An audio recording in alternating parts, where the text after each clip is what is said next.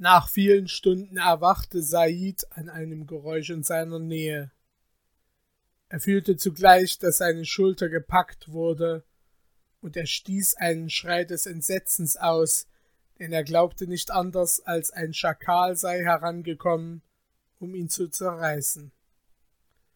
Jetzt wurde er auch an den Beinen angefasst, aber er fühlte, dass es nicht die Krallen eines Raubtiers seien, die ihn umfassten, sondern die Hände eines Mannes, der sich sorgsam mit ihm beschäftigte und mit zwei oder drei anderen sprach. Er lebt, flüsterten sie, aber er hält uns für Feinde.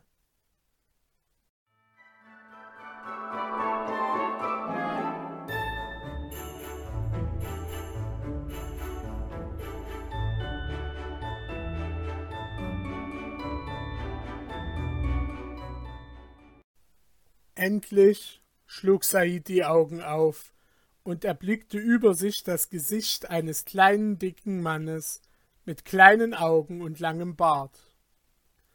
Dieser sprach ihm freundlich zu, half ihm, sich aufzurichten, reichte ihm Speise und Trank und erzählte ihm, während er sich stärkte, er sei ein Kaufmann aus Bagdad, heiße Kalum Bek und handle mit Schals und feinen Schleiern für die Frauen. Er habe eine Handelsreise gemacht, sei jetzt auf der Rückkehr nach Hause begriffen und habe ihn elend und halbtot im Sand liegen sehen. Sein prachtvoller Anzug und die blitzenden Steine seines Dolches haben ihn aufmerksam gemacht. Er habe alles angewandt, ihn zu beleben, und es sei ihm also gelungen. Der Jüngling dankte ihm für sein Leben, denn er sah wohl ein, dass er ohne die Dazwischenkunft dieses Mannes elend hätte sterben müssen. Und da er weder Mittel hatte, sich selbst fortzuhelfen, noch willens war, zu Fuß und allein durch die Wüste zu wandern, so nahm er dankbar einen Sitz auf einem der schwer beladenen Kamele des Kaufmanns an und beschloss fürs Erste, mit nach Bagdad zu ziehen.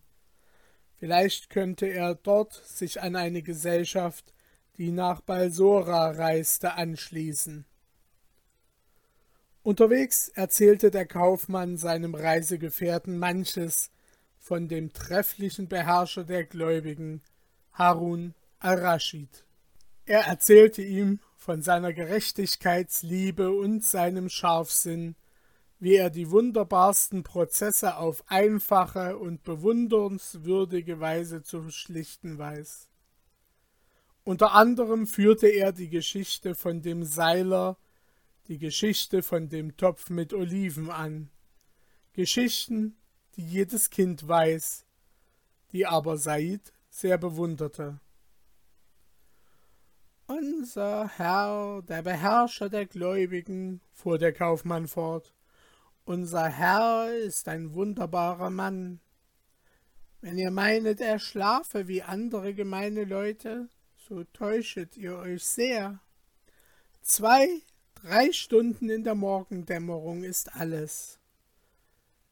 Ich muss das wissen, denn Messur, sein erster Kämmerer, ist mein Vetter, und obgleich er so verschwiegen ist wie ein Grab, was die Geheimnisse seines Herrn anbelangt, so lässt er doch der guten Verwandtschaft zulieb hin und wieder einen Wink fallen, wenn er sieht, dass einer aus Neugierde beinahe vom Verstand kommen könnte.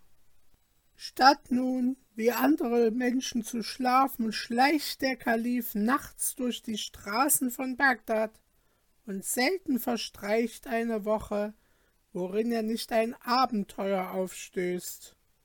Denn ihr müsst wissen, wie ja auch aus der Geschichte mit dem Oliventopf erhält, die so wahr ist als das Wort des Propheten, dass er nicht mit der Wache und zu Pferd in vollem Putz und mit hundert Fackelträgern seine Runde macht, wie er wohl tun könnte, wenn er wollte, sondern angezogen, bald als Kaufmann, bald als Schiffer, bald als Soldat, bald als Mufti, geht er umher und schaut, ob alles recht und in Ordnung sei.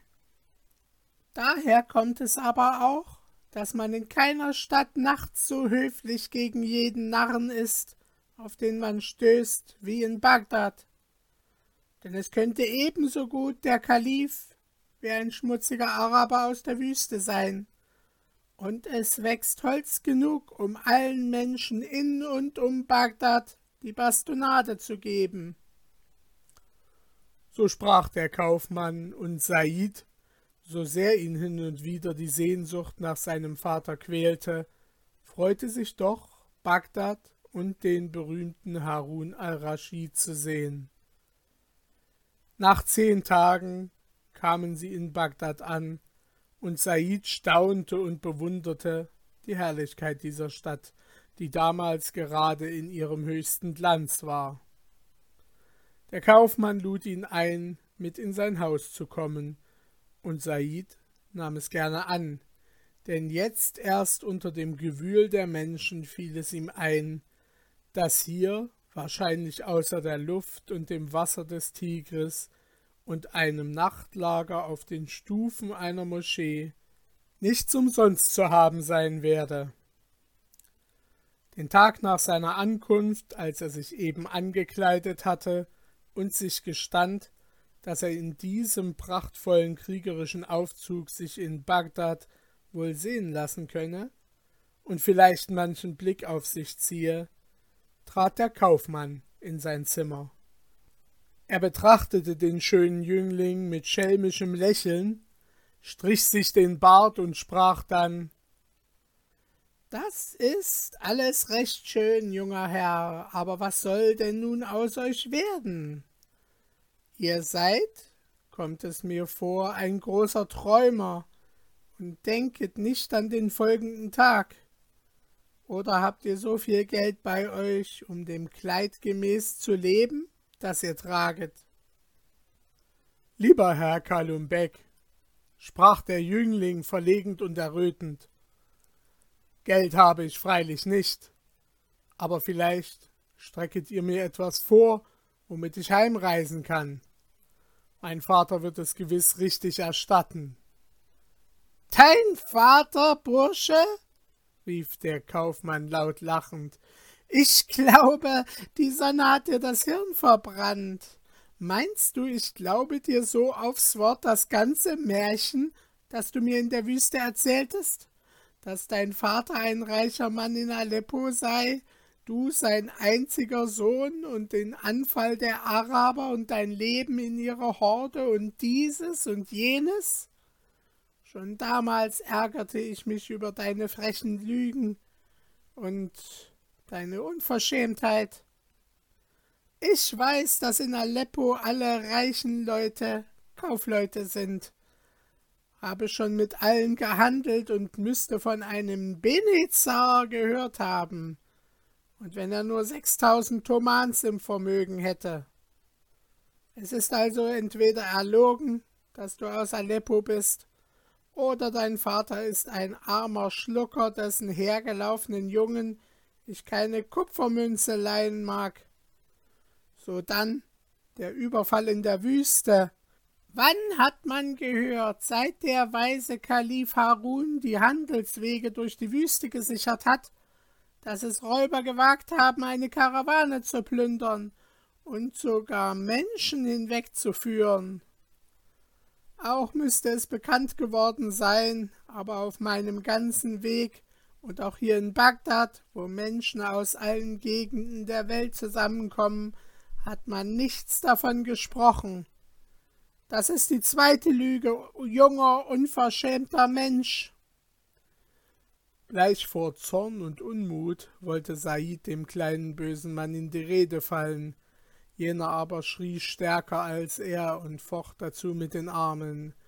Und die dritte Lüge, du frecher Lügner, ist die Geschichte im Lager Selims.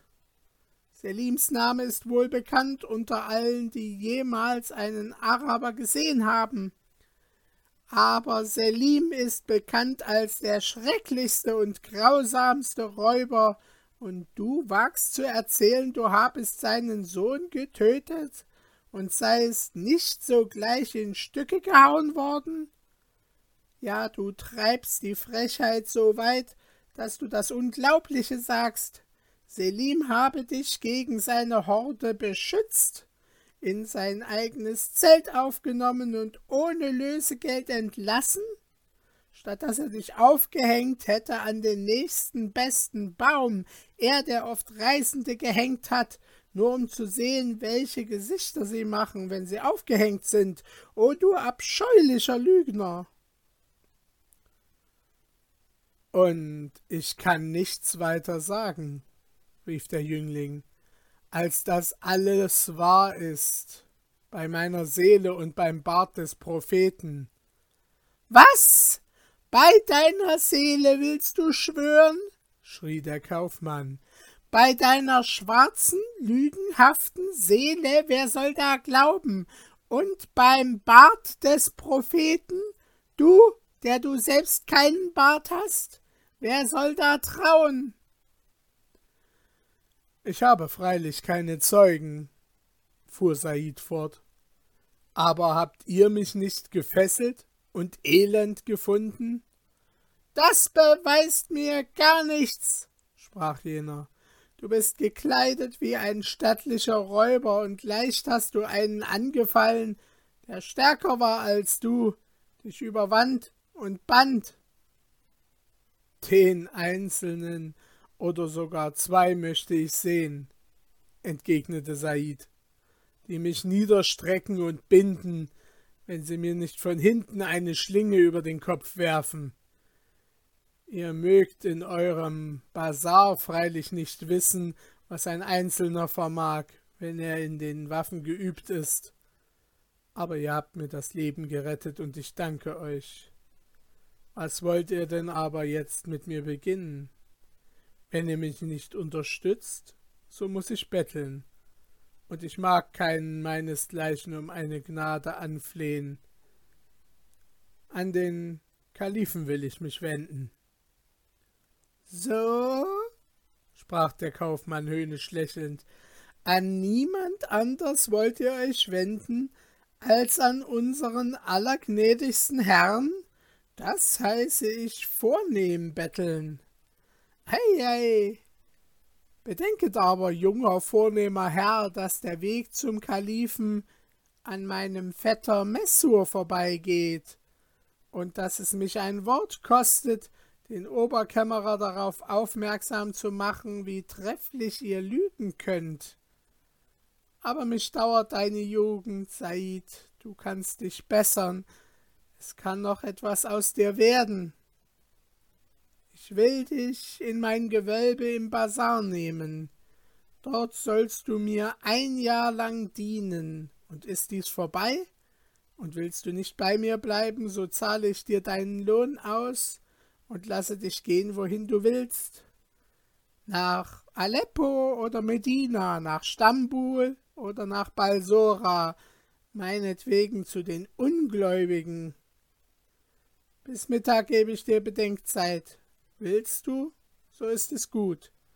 Willst du nicht, so berechne ich dir nach billigem Anschlag die Reisekosten, die du mir machtest, und den Platz auf dem Kamel, mache mich mit deinen Kleidern und allem, was du hast, bezahlt, und werfe dich auf die Straße. Dann kannst du beim Kalifen oder beim Mufti an der Moschee oder im Bazar betteln. Mit diesen Worten verließ der böse Mann den unglücklichen Jüngling. Said blickte ihm voll Verachtung nach. Er war so empört über die Schlechtigkeit dieses Menschen, der ihn absichtlich mitgenommen und in sein Haus gelockt hatte, damit er ihn in seine Gewalt bekäme. Er versuchte, ob er nicht entfliehen könnte, aber sein Zimmer war vergittert und die Türe verschlossen. Endlich, nachdem sein Sinn sich lange dagegen gesträubt hatte, beschloss er fürs Erste den Vorschlag des Kaufmanns anzunehmen und ihm in seinem Gewölbe zu dienen. Er sah ein, dass ihm nichts Besseres zu tun übrig bleibe, denn wenn er auch entfloh, so konnte er ohne Geld doch nicht bis Aleppo kommen. und er nahm sich vor, so bald als möglich den Kalifen selbst um Schutz anzuflehen. Den folgenden Tag führte Kalum Bek seinen neuen Diener in sein Gewölbe im Bazar. Er zeigte Said alle Schals und Schleier und andere Waren, womit er handelte, und wies ihm seinen besonderen Dienst an. Dieser bestand darin, dass Said, angekleidet wie ein Kaufmannsdiener und nicht mehr im kriegerischen Schmuck, in der einen Hand einen Schal, in der anderen einen prachtvollen Schleier, unter der Türe des Gewölbes stand, die vorübergehenden Männer oder Frauen anrief, seine Waren vorzeigte, ihren Preis nannte und die Leute zum Kaufen einlud. Und jetzt konnte sich Said auch erklären, warum ihn Kalum Beck zu diesem Geschäft bestimmt habe. Er war ein kleiner, hässlicher Alter, und wenn er selbst unter dem Laden stund und anrief, so sagte mancher Nachbar oder auch einer der Vorübergehenden ein witziges Wort über ihn, oder die Knaben spotteten seiner, und die Frauen nannten ihn eine Vogelscheuche. Aber jedermann sah gerne den jungen, schlanken Said, der mit Anstand die Kunden anrief und Schal und Schleier geschickt und zierlich zu halten wusste.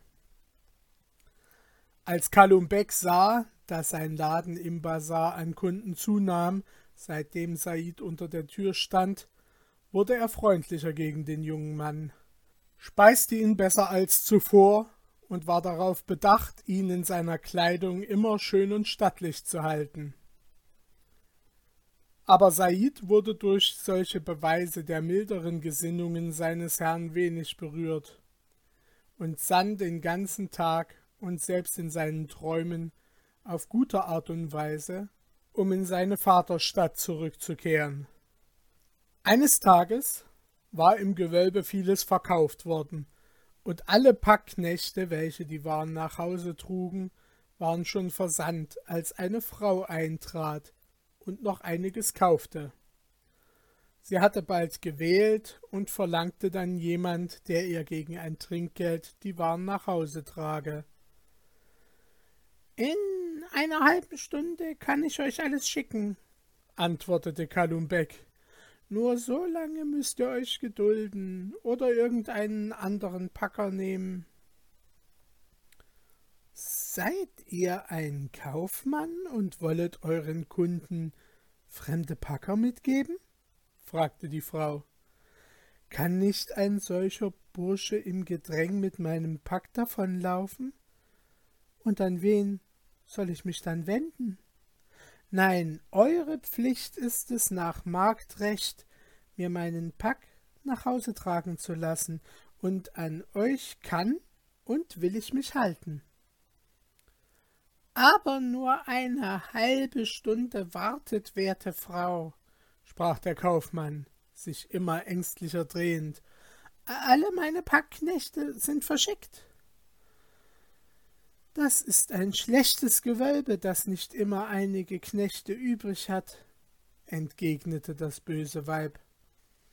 Aber dort steht ja noch solch ein junger Müßiggänger. Komm, junger Bursche, nimm meinen Pack und trag ihn mir nach. Halt, halt, schrie Kalumbeck. Das ist mein Aushängeschild, mein Ausrufer, mein Magnet.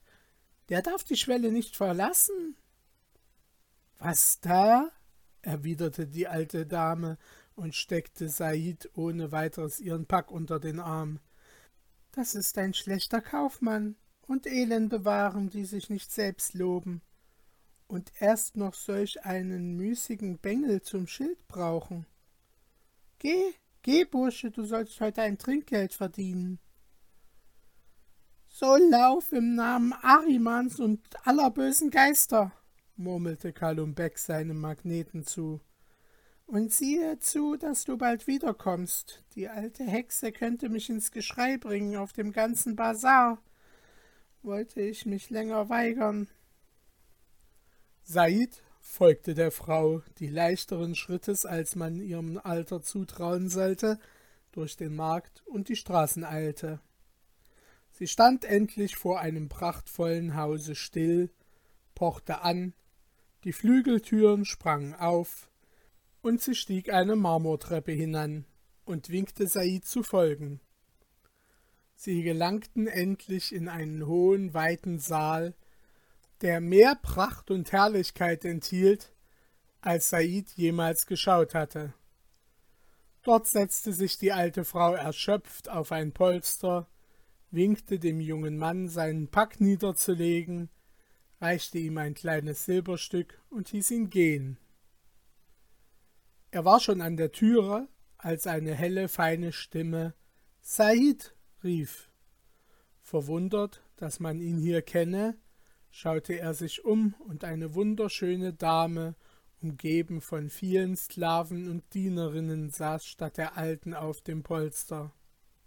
Said, ganz stumm vor Verwunderung, kreuzte seine Arme und machte eine tiefe Verbeugung.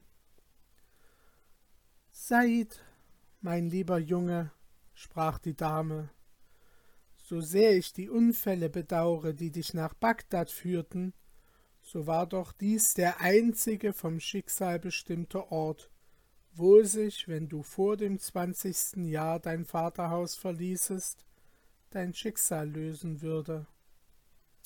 Said, hast du noch dein Pfeifchen? Wohl hab ich es noch, rief er freudig, indem er die goldene Kette hervorzog. Und ihr seid vielleicht die gütige Fee, die mir dieses Angebinde gab, als ich geboren wurde? Ich war die Freundin deiner Mutter, antwortete die Fee, und ich bin auch deine Freundin, solange du gut bleibst. Ach, dass dein Vater, der leichtsinnige Mann, meinen Rat befolgt hätte, du würdest vielen Leiden entgangen sein. Nun, es hat wohl so kommen müssen, erwiderte Said. Aber, gnädigste Fee, lasset einen tüchtigen Nordostwind an euren Wolkenwagen spannen, nehmet mich auf und führet mich in ein paar Minuten nach Aleppo zu meinem Vater. Ich will dann die sechs Monate bis zu meinem zwanzigsten Jahr geduldig dort ausharren. Die Fee lächelte. Du hast eine gute Weise, mit uns zu sprechen, antwortete sie. Aber, armer Said, es ist nicht möglich. Ich vermag jetzt, wo du außer deinem Vaterhause bist, nichts Wunderbares für dich zu tun. Nicht einmal aus der Gewalt des elenden Kalum Beck vermag ich dich zu befreien. Er steht unter dem Schutz deiner mächtigen Feindin. Also nicht nur eine gütige Freundin habe ich? fragte Said. Auch eine Feindin? Nun, ich glaube, ihren Einfluss schon öfter erfahren zu haben. Aber mit Rat dürfet ihr mich doch unterstützen. Soll ich nicht zum Kalifen gehen und ihn um Schutz bitten? Er ist ein weiser Mann er wird mich gegen Kalumbek beschützen. Ja? Harun ist ein weiser Mann, erwiderte die Fee. Aber leider ist auch er nur ein Mensch. Er traut seinem Großkämmerer Messur so viel als sich selbst. Und er hat recht, denn er hat Messur erprobt und treu gefunden. Messur aber traut deinem Freund Kalumbek auch wie sich selbst. Und darin hat er Unrecht. Denn Kalum ist ein schlechter Mensch, wenn er schon Messurs Verwandter ist. Kalum ist zugleich ein verschlagener Kopf und hat, sobald er hierher kam, seinem Vetter Großkämmerer eine Fabel über dich erdichtet und angeheftet. Und dieser hat sie wieder dem Kalifen erzählt, so dass du, kämest du auch gleich jetzt in den Palast Haruns, schlecht empfangen werden würdest, denn er traute dir nicht. Aber es gibt andere Mittel und Wege, sich ihm zu nahen, und es steht in den Sternen geschrieben, dass du seine Gnade erwerben sollst. Das ist freilich schlimm, sagte Said wehmütig. Da werde ich schon noch einige Zeit der Ladenhüter des elenden Kalumbek sein müssen. Aber eine Gnade, verehrte Frau, könntet ihr mir doch gewähren. Ich bin zum Waffenwerk erzogen und meine höchste Freude ist ein Kampfspiel, wo recht tüchtig gefochten wird mit Lanze, Bogen und stumpfem Schwert. Nun halten die edelsten Jünglinge dieser Stadt alle Wochen ein solches Kampfspiel, aber nur Leute im höchsten Schmuck und überdies nur freie Männer dürfen in die Schranken reiten, namentlich aber kein Diener aus dem Bazar.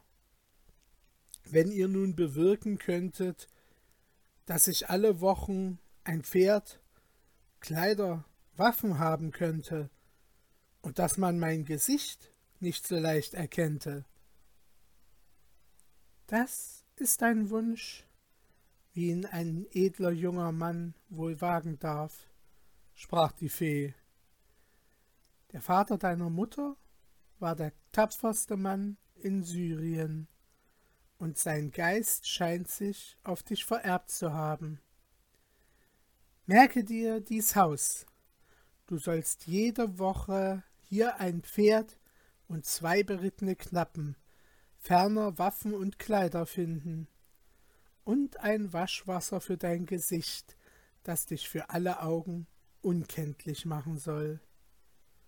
Und nun, Said, lebe wohl, harre aus und sei klug und tugendhaft.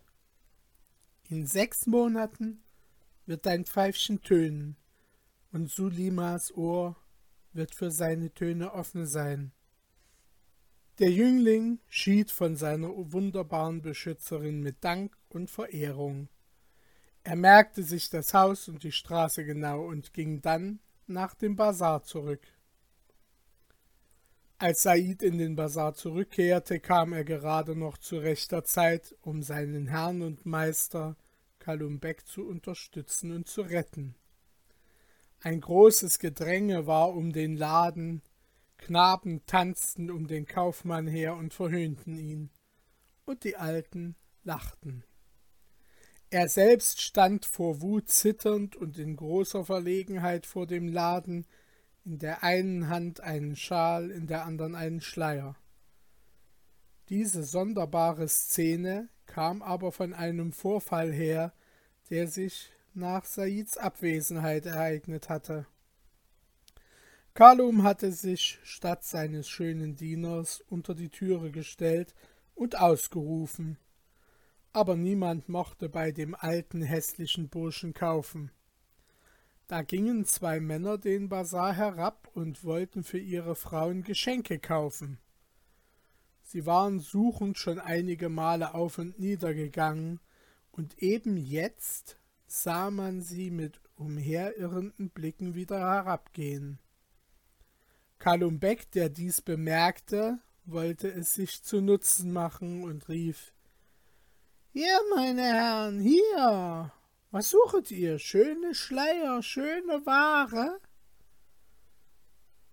Guter Alter, erwiderte einer, deine Waren mögen recht gut sein, aber unsere Frauen sind wunderlich, und es ist Sitte in der Stadt geworden, die Schleier bei niemand zu kaufen, als bei dem schönen Ladendiener Said. Wir gehen schon eine halbe Stunde umher, ihn zu suchen und finden ihn nicht. Aber kannst du uns sagen, wo wir ihn etwa treffen? So kaufen wir dir ein andermal ab. Halailala, rief Kalumbek freundlich grinsend. Euch hat der Profit vor die rechte Tür geführt. Zum schönen Ladendiener wollet ihr, um Schleier zu kaufen? Nun, tretet nur ein, hier ist sein Gewölbe. Der eine dieser Männer lachte über Kalums kleine und hässliche Gestalt und seine Behauptung, dass er der schöne Ladendiener sei. Der andere aber glaubte, Kalum wolle sich über ihn lustig machen, blieb ihm nichts schuldig, sondern schimpfte ihn weidlich. Dadurch kam Kalum Beck außer sich, er rief seine Nachbarn zu Zeugen auf, dass man keinen andern Laden als den seinigen, das Gewölbe des schönen Ladendieners nenne. Aber die Nachbarn, welche ihn wegen des Zulaufs, den er seit einiger Zeit hatte, beneideten, wollten hiervon nichts wissen, und die beiden Männer gingen nun dem alten Lügner, wie sie ihn nannten, ernstlich zu Leib. Kalum verteidigte sich mehr durch Geschrei und Schimpfworte als durch seine Faust. Und so lockte er eine Menge Menschen vor sein Gewölbe. Die halbe Stadt kannte ihn als einen geizigen, gemeinen Filz. Alle Umstehenden gönnten ihm die Püffe, die er bekam, und schon packte ihn einer der beiden Männer am Bart, als eben dieser am Arm gefasst und mit einem einzigen Ruck zu Boden geworfen wurde, so dass sein Turban herabfiel und seine Pantoffeln weit hinwegflogen. Die Menge, welche es wahrscheinlich gerne gesehen hätte, wenn Kalum Beck misshandelt worden wäre, murrte laut. Der Gefährte des Niedergeworfenen sah sich nach dem um, der es gewagt hatte, seinen Freund niederzuwerfen. Als er aber einen hohen, kräftigen Jüngling mit blitzenden Augen und mutiger Miene vor sich stehen sah, wagte er es nicht, ihn anzugreifen. Da überdies Kalum, dem seine Rettung wie ein Wunder erschien, auf den jungen Mann deutete und schrie Nun, was wollt ihr denn mehr? Da steht er ja, ihr Herren, das ist Said, der schöne Ladendiener. Die Leute umher lachten, weil sie wussten, dass Kalum Beck vorhin Unrecht geschehen war. Der niedergeworfene Mann stand beschämt auf und hinkte mit seinem Genossen weiter, ohne weder Schal noch Schleier zu kaufen. Oh, du Stern aller Ladendiener, du Krone des Bazar, rief Kalum, als er seinen Diener in den Laden führte. Wahrlich, das heiße ich zu rechter Zeit kommen, das nenne ich die Hand ins Mittel legen. Lag doch der Bursche auf dem Boden, als ob er nie auf den Beinen gestanden wäre und ich, ich hätte keinen Barbier mehr gebraucht, um mir den Bart kämmen und salben zu lassen, wenn du nur zwei Minuten später kamst. Womit kann ich es dir vergelten? Es war nur das schnelle Gefühl des Mitleids gewesen, was Saids Hand und Herz regiert hatte. Jetzt, als dieses Gefühl sich legte, reute es ihn fast, dass er die gute Züchtigung dem bösen Mann erspart hatte. Ein Dutzend Barthaare weniger, dachte er, hätten ihn auf zwölf Tage sanft und geschmeidig gemacht.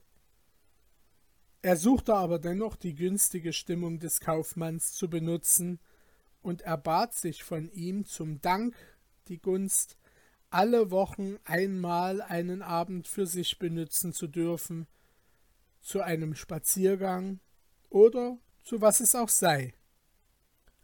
Kalum gab es zu, denn er wusste wohl, dass ein gezwungener Diener zu vernünftig sei, um ohne Geld und gute Kleider zu entfliehen. Bald hatte Said erreicht, was er wollte.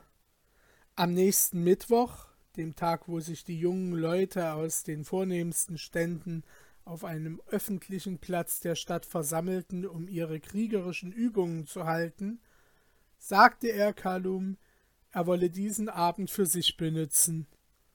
Und als dieser es erlaubt hatte, ging er in die Straße, wo die Fee wohnte, pochte an, und sogleich sprang die Pforte auf. Die Diener schienen auf seine Ankunft schon vorbereitet gewesen zu sein, denn ohne ihn erst nach seinem Begehren zu fragen, führten sie ihn die Treppe hinan in ein schönes Gemach.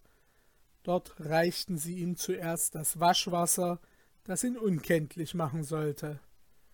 Er benetzte sein Gesicht damit, schaute dann in einen Metallspiegel und kannte sich beinahe selbst nicht mehr, denn er war jetzt von der Sonne gebräunt, trug einen schönen schwarzen Bart und sah zum mindesten zehn Jahre älter aus, als er in der Tat zählte.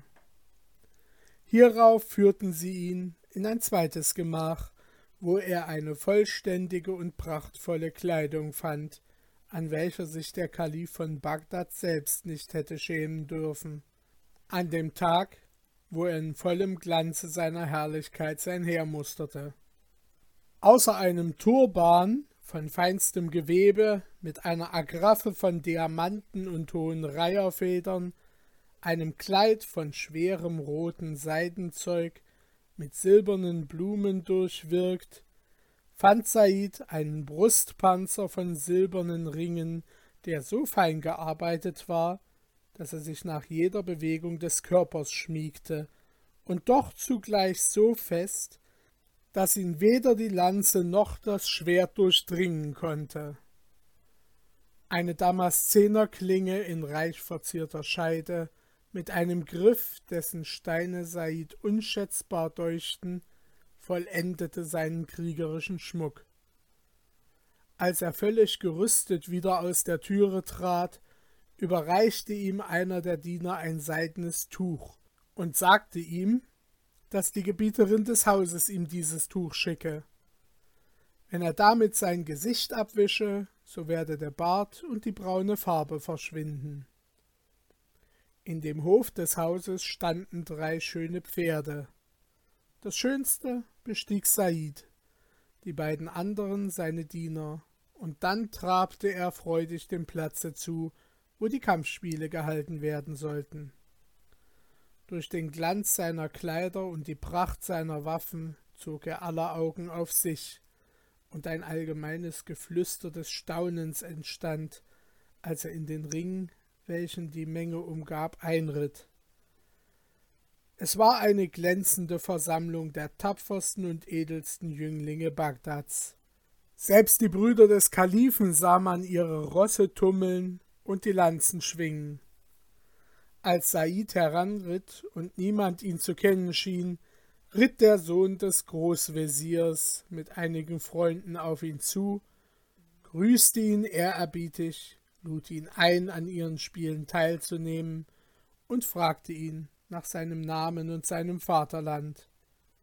Said gab vor, er heiße Al-Mansur und komme von Kairo, sei auf einer Reise begriffen und habe von der Tapferkeit und Geschicklichkeit der jungen Edeln von Bagdad so vieles gehört, dass er nicht gesäumt habe, sie zu sehen und kennenzulernen. Den jungen Leuten gefiel der Anstand und das mutige Wesen Said al-Mansurs, Sie ließen ihm eine Lanze reichen und seine Partie wählen, denn die ganze Gesellschaft hatte sich in zwei Partien geteilt, um einzeln und in Scharen gegeneinander zu fechten. Aber hatte schon Saids Äußeres die Aufmerksamkeit auf ihn gelenkt, so staunte man jetzt noch mehr über seine ungewöhnliche Geschicklichkeit und Behendigkeit. Sein Pferd war schneller als ein Vogel, und sein Schwert schwirrte noch behender umher. Er warf die Lanze so leicht, weit und sicher, als wäre sie ein Pfeil, den er von einem sicheren Bogen abgeschnellt hätte. Die tapfersten seiner Gegenpartie besiegte er, und am Schluss der Spiele war er so allgemein als Sieger anerkannt, dass einer der Brüder des Kalifen und der Sohn des Großveziers, die auf Saids Seite gekämpft hatten, ihn baten, auch mit ihnen zu streiten. Ali, der Bruder des Kalifen, wurde von ihm besiegt, aber der Sohn des Großveziers widerstand ihm so tapfer, dass sie es nach langem Kampf für besser hielten, die Entscheidung für das nächste Mal aufzusparen. Den Tag nach diesen Spielen sprach man in ganz Bagdad von nichts als dem schönen, reichen und tapferen Fremdling. Alle, die ihn gesehen hatten, ja selbst die von ihm besiegt waren, waren entzückt von seinen edlen Sitten, und sogar vor seinen eigenen Ohren im Gewölbe Kalum Becks wurde über ihn gesprochen, und man beklagte nur, dass niemand wisse, wo er wohne. Das nächste Mal fand er im Hause der Fee ein noch schöneres Kleid und noch köstlicheren Waffenschmuck. Diesmal hatte sich halb Bagdad zugedrängt. Selbst der Kalif sah von einem Balkon herab dem Schauspiel zu. Auch er bewunderte den Fremdling Almansor und hing ihm, als die Spiele geendet hatten, eine große Denkmünze von Gold an einer goldenen Kette um den Hals, um ihm seine Bewunderung zu bezeigen. Es konnte nicht anders kommen, als dass dieser zweite, noch glänzendere Sieg den Neid der jungen Leute von Bagdad aufregte. Ein Fremdling, sprachen sie untereinander, soll hierher kommen nach Bagdad, uns Ruhm, Ehre und Sieg zu entreißen? Er soll sich an anderen Orten damit brüsten können, dass unter der Blüte von Bagdads Jünglingen keiner gewesen sei, der es entfernt hätte mit ihm aufnehmen können? So sprachen sie und beschlossen beim nächsten Kampfspiel, als wäre es aus Zufall geschehen, zu fünf oder sechs über ihn herzufallen. Saids scharfen Blicken entging diese Zeichen des Unmuts nicht. Er sah, wie sie in der Ecke zusammenstanden, flüsterten und mit bösen Mienen auf ihn deuteten. Er ahnete, dass außer dem Bruder des Kalifen und dem Sohn des Großveziers keiner sehr freundlich gegen ihn gesinnt sein möchte. Und diese selbst wurden ihm durch ihre Fragen lästig, wo sie ihn aufsuchen könnten, womit er sich beschäftige, was ihm in Bagdad wohlgefallen habe und dergleichen. Es war ein sonderbarer Zufall, dass derjenige der jungen Männer, welcher Said al-Mansur mit den grimmigsten Blicken betrachtete und am feindseligsten gegen ihn gesinnt schien, niemand anders war als der Mann, den er vor einiger Zeit bei Kalumbecks Bude niedergeworfen hatte als er gerade im Begriff war, dem unglücklichen Kaufmann den Bart auszureißen. Dieser Mann betrachtete ihn immer aufmerksam und neidisch. Said hatte ihn zwar schon einige Male besiegt, aber dies war kein hinlänglicher Grund zu solcher Feindseligkeit, und Said fürchtete schon, jener möchte ihn an seinem Wuchs oder an der Stimme als Kalumbecks Ladendiener erkannt haben eine Entdeckung, die ihn dem Spott und der Rache dieser Leute aussetzen würde. Der Anschlag, welcher seine Neider auf ihn gemacht hatten, scheiterte sowohl an seiner Vorsicht und Tapferkeit, als auch an der Freundschaft, womit ihm der Bruder des Kalifen und der Sohn des Großvezier zugetan waren. Als diese sahen, dass er von wenigstens sechs umringt sei, die ihn vom Pferd zu werfen oder zu entwaffnen suchten, sprengten sie herbei, jagten den ganzen Trupp auseinander und drohten den jungen Leuten, welche so verräterisch gehandelt hatten, sie aus der Kampfbahn zu stoßen.